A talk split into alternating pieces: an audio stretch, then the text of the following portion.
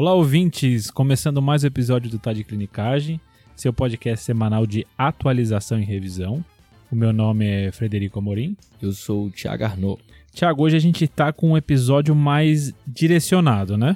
Isso aí, TDC em bolos. Boa. A gente fazia antigamente esse esquema de TDC em bolos nas segundas-feiras. A gente viu que era um formato mais direto que o pessoal geralmente gostava. A gente está tentando trazer de volta. E o primeiro TDC em bolos de volta é sobre imagem na tosse. Como é que é essa história, Thiago? Isso aí, galera. Hoje a gente vai querer responder para vocês uma pergunta, às vezes cabeluda, mas com certeza já passou pela sua prática clínica. Quando é que eu vou pedir um exame de imagem no meu paciente que está com tosse aguda? Eu acho que isso é todo dia. Nesse momento deve ter uns 300 médicos com essa dúvida na cabeça, né? Com certeza. E aí só passar um roteirinho rapidinho do episódio. Primeiro a gente vai comentar sobre as principais causas de tosse, depois quando suspeitar de pneumonia especificamente, pneumonia com radiografia normal e por último alguns grupos de risco e situações especiais onde eu considero a radiografia de tórax.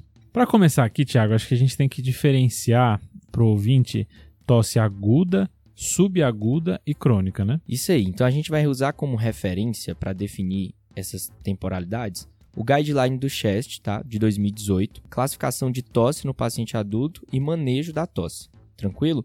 Então, para eles, eles usaram uma revisão de alguns estudos tá. e definiram uma tosse aguda como uma tosse até três semanas. Algumas referências fazem duas semanas, né, Thiago? Isso, Mas aqui semanas. eles colocaram como três, né? Isso, principalmente por conta daquela tosse pós-infecciosa né, associada principalmente às infecções virais. Que podem durar um pouquinho mais de tempo, Isso. aí eles acabaram deixando para três semanas como tosse aguda. Isso aí. E aí, tosse subaguda? Tosse subaguda de 3 a 8 semanas. Beleza. E a tosse crônica, mais do que 8 semanas. Isso aí a gente vê que é, parece ser um consenso né, entre as diversas fontes. Então, tosse crônica aqui eu tô falando dois meses, né? Isso aí. Beleza.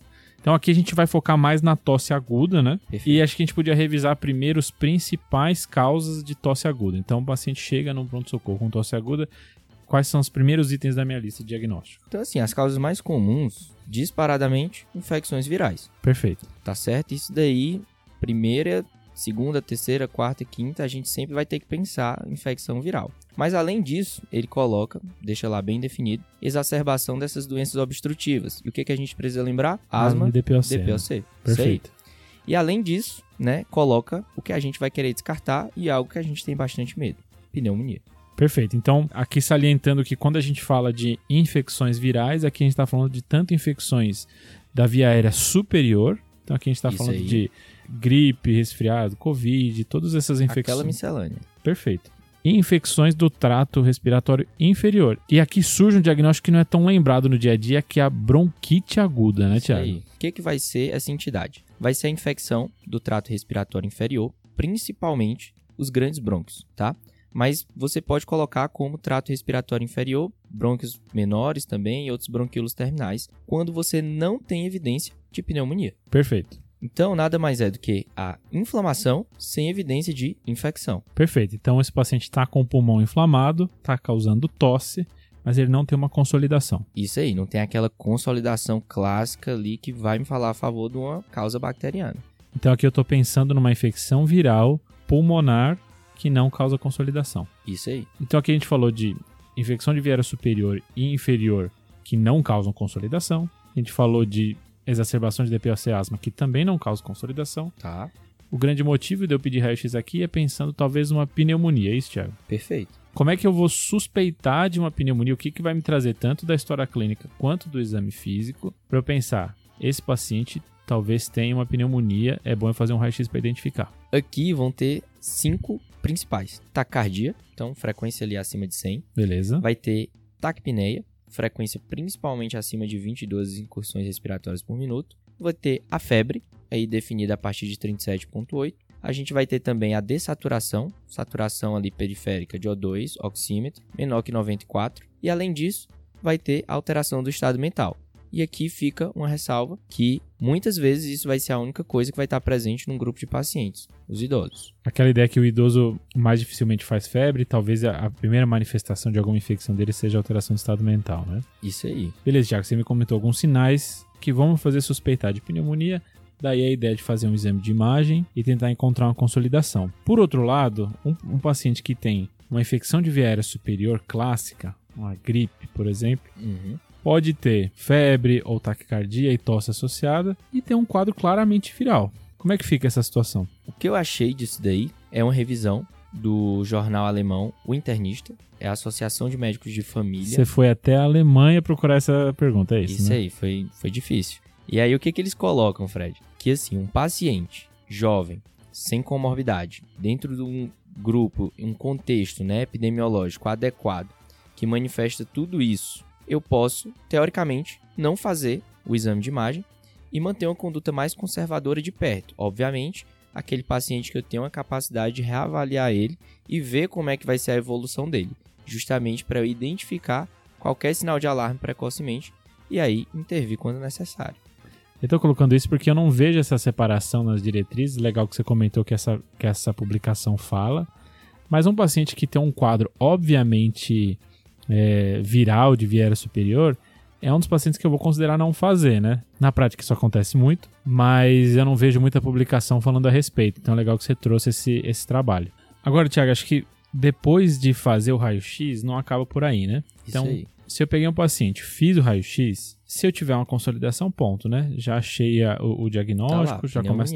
Perfeito, começa o tratamento, beleza. A princípio não é para ter pneumonia sem imagem do pulmão, né? Isso, isso aí. Só que tem algumas situações onde eu- o paciente com pneumonia pode ter um raio-x normal. Acho que a gente pode trazer aqui três situações principais. Vamos lá. Uma delas é que o raio-x não foi sensível o suficiente para achar essas alterações e eu acharia elas na tomografia. Pronto, e aí, de cara, a gente tem que lembrar dos pacientes, principalmente neutropênico, né? É um paciente que não vai fazer uma resposta inflamatória suficiente para formar aquela consolidação bonita que a gente costuma ver ali na radiografia. Então tem que utilizar um método mais sensível. Perfeito. Daí que vem a discussão de talvez nesses pacientes imunossuprimidos, especialmente neutropênicos, fazer tomografia de cara, né? Isso aí. Então, se eu suspeitei de uma pneumonia nesse paciente, considerar fazer uma tomografia de cara. A segunda, e também vai entrar um pouco nos neutropênicos, é o paciente que está tão no começo do quadro que ele ainda não fez o infiltrado. É um paciente que eu peguei muito no começo, faço um raio-x, inicialmente esse raio-x está normal, talvez se eu repetir esse raio-x mais para frente ele apareça a consolidação. Perfeito. E por último aqui entra uma bizarrice, né? Aquela ideia de que o paciente pode estar desidratado e por isso ele não apresenta os infiltrados esperados da pneumonia. Depois que eu hidrato esse paciente, os infiltrados aparecem. É isso aí. Aquele paciente estava tão seco, mas tão seco, que eu dei uma hidratada, o parênquima ficou um pouquinho mais perfundido e aquela consolidação começou a se mostrar no exame de imagem. Existe essa lenda que isso existe, né? O que eu vi foram dados conflitantes da existência desse fenômeno. Enquanto eu vi pessoas, eu vi relatos de que isso aconteceu, é, já vi discussão se, na verdade, o infiltrado era por congestão, porque foi hidratado demais. A gente está comentando esse fato aqui, mas não tem tanta literatura em volta. É, essa daí a gente vai ficar devendo. Aproveitando o ensejo da, da imunossupressão, tem alguns grupos de pacientes que eu tenho que ficar mais de olho, né, Tiago? Que são aqueles pacientes que talvez eu considere fazer radiografia de tórax sem esses comemorativos que a gente comentou. Assim, de cara, e um que provavelmente vocês já devem estar bem familiarizados, são os idosos. E a gente sabe o porquê, né, que eles precisam ter uma atenção maior e talvez mereçam ganhar esse exame de imagem quando tem a- o quadro de tosse aguda. Um, porque eles são oligossintomáticos, né? Tendem a não manifestar aquele quadro infeccioso bem claro. Febre, taquicardia, é, calafrio. Então, assim, muitas vezes pode vir só com aquela alteração do estado mental, uma confusão que muitas vezes o paciente idoso costuma se apresentar no PS quando está com um quadro infeccioso, independente do foco. Perfeito. Outro deles, né, é paciente que é imunossuprimido. Então, assim, o paciente imunossuprimido não só pode ter uma gama de agentes diferentes, Uhum. né, causando isso, assim como a resposta inflamatória dele não é das maiores. Então, pode ser um quadro que pode se arrastar mais para se manifestar com aquele sintoma bem evidente que vai chegar para você. Ou seja, não vai ser o quadro clássico. Então, tem que lembrar que esses pacientes podem fazer não só manifestações atípicas, mas com também um tempo que não bate com a maioria daquelas patologias que a gente costuma ler no livro. Perfeito. Imunossuprimido é sempre diferente, né? Bem diferente. E o outro paciente que a gente precisa prestar atenção é o paciente que tem uma alteração crônica do estado mental. Me explica um pouco melhor, Tiago. Quem que você está falando aqui? De cara, que a gente tem que pensar, por exemplo, é aquele paciente que vai ter né, uma chance maior de broncoaspiração. Então, paciente que tem um quadro de paralisia cerebral, paciente que tem alteração da deglutição de forma crônica, paciente que tem disfagia. Então, pacientes que tiveram sequelas né, neurológicas por diversos eventos, sejam eles isquêmicos vasculares, sejam eles desmielinizantes, uma série de doenças neurológicas que vão causar alteração crônica do estado mental, aumentando o risco desse paciente ter uma infecção de origem pulmonar, principalmente por aumentar o risco de broncoaspiração. Agora, por fim, a gente trouxe alguns casos especiais que não necessariamente são os mais comuns, mas que vale a pena lembrar. Começando aqui com a tuberculose pulmonar, né? Então, é uma doença endêmica no Brasil e uma causa de tosse que eu posso diagnosticar com raio-x. Isso aí. Quem que eu vou pensar em tuberculose pulmonar?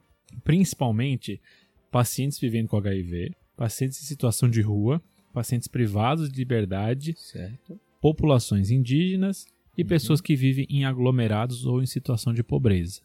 Então, esses grupos têm um maior risco de ter tuberculose. É claro que um paciente que não está nesses grupos, mas que tem um quadro clínico sugestivo, eu também vou investigar. Mas esses são grupos que eu tenho que ficar mais atento. Beleza. Outra causa é bronquiectasia. Vai ser o paciente que vai ter uma alteração estrutural do pulmão e que vai estar tá mais predisposto a ter infecções, porque ele vai estar tá colonizado por bactéria nessa região, a ter tosse. Ele vai ter exacerbações. Quando ele mudar o padrão de tosse, mudar o padrão de escarro, eu também tenho que suspeitar que talvez ele esteja fazendo uma nova infecção e aí eu preciso de um exame de imagem também isso não necessariamente vai me fazer iniciar o tratamento logo de cara, mas eu tenho que avaliar com mais cuidado esse paciente. Perfeito. Fugindo um pouco das infecções aqui, a gente tem duas causas que são potencialmente graves no pronto-socorro que a gente tem que ficar alerta num quadro de tosse, que são insuficiência cardíaca, que eu vou suspeitar naquele paciente ou que já tem um histórico de insuficiência cardíaca, ou vou tentar avaliar a congestão de alguma forma, né, urgência jugular, edema de membros inferiores, reflexo hepato jugular, etc. Mas também o TEP, né, é, essas daí não pode deixar passar. E aí, o que a gente precisa prestar atenção é a hemoptise. Lembrar que nem sempre vai ser aquele sangramento vivão, né? Pode ser um paciente que tem uma tosse aguda e que tem algumas raias de sangue. E aí, no paciente de alto risco, eu tenho que ficar atento para fazer esse diagnóstico de tromboembolismo pulmonar. Por último, a gente tem o tabagista, né, Tiago? Isso aí. E aqui entra uma loucura, né? Que é um negócio de alteração de voz. Como é que é essa história? Cara, o guideline do chest, ele também coloca no paciente tabagista, principalmente carga tabágica alta, acima ali de 30, 35 anos maço, né? Você vai ter que ver, dependendo do guideline, lá ele bota a partir de 30 e que tem mais de 45 anos também, que se apresenta com o quê? Uma nova tosse, mudança do padrão de tosse que ele já tinha antes ou a tosse aguda associada à alteração de voz. E aqui a gente já não está falando mais só de infecção. A gente sabe que esse grupo né, tem alto risco para desenvolver neoplasia. Então tu tá me falando que não tabagista com tosse e rouquidão pensa no manel e talvez faça um raio-x, é isso, né? Isso aí. Posso já identificar um nódulo ou até uma massa. Essa informação é top, hein, Thiago? E agora aqui só para fazer um resuminho final, um não saia sem saber. Aqui a gente comentou então que não é toda a tosse que eu vou precisar fazer uma radiografia de tórax ou uma imagem de tórax. Eu vou considerar fazer em pacientes em que eu suspeito de pneumonia e aqui a gente comentou alguns sinais e sintomas para você fazer essa suspeita, mas ao mesmo tempo lembrar que tem alguns grupos de risco em que talvez essas, esses, esses sintomas não estejam tão claros e talvez eu tenha um limiar menor para disparar a necessidade de fazer uma imagem. E além disso, a gente comentou aqui de algumas situações especiais onde também vale a pena pensar em fazer uma imagem do tórax. Tem muito mais coisa para falar sobre tosse, a gente deu uma pincelada aqui pro ouvinte. Se ele quiser saber um pouco mais, dá para dar uma olhada nesse guideline da Chess que a gente vai deixar referência aqui no episódio, né?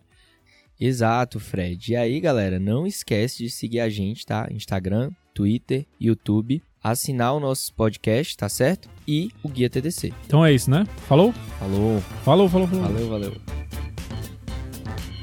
Esse podcast tem como objetivo educação médica. Não utilize como recomendação. Para isso, procure seu médico.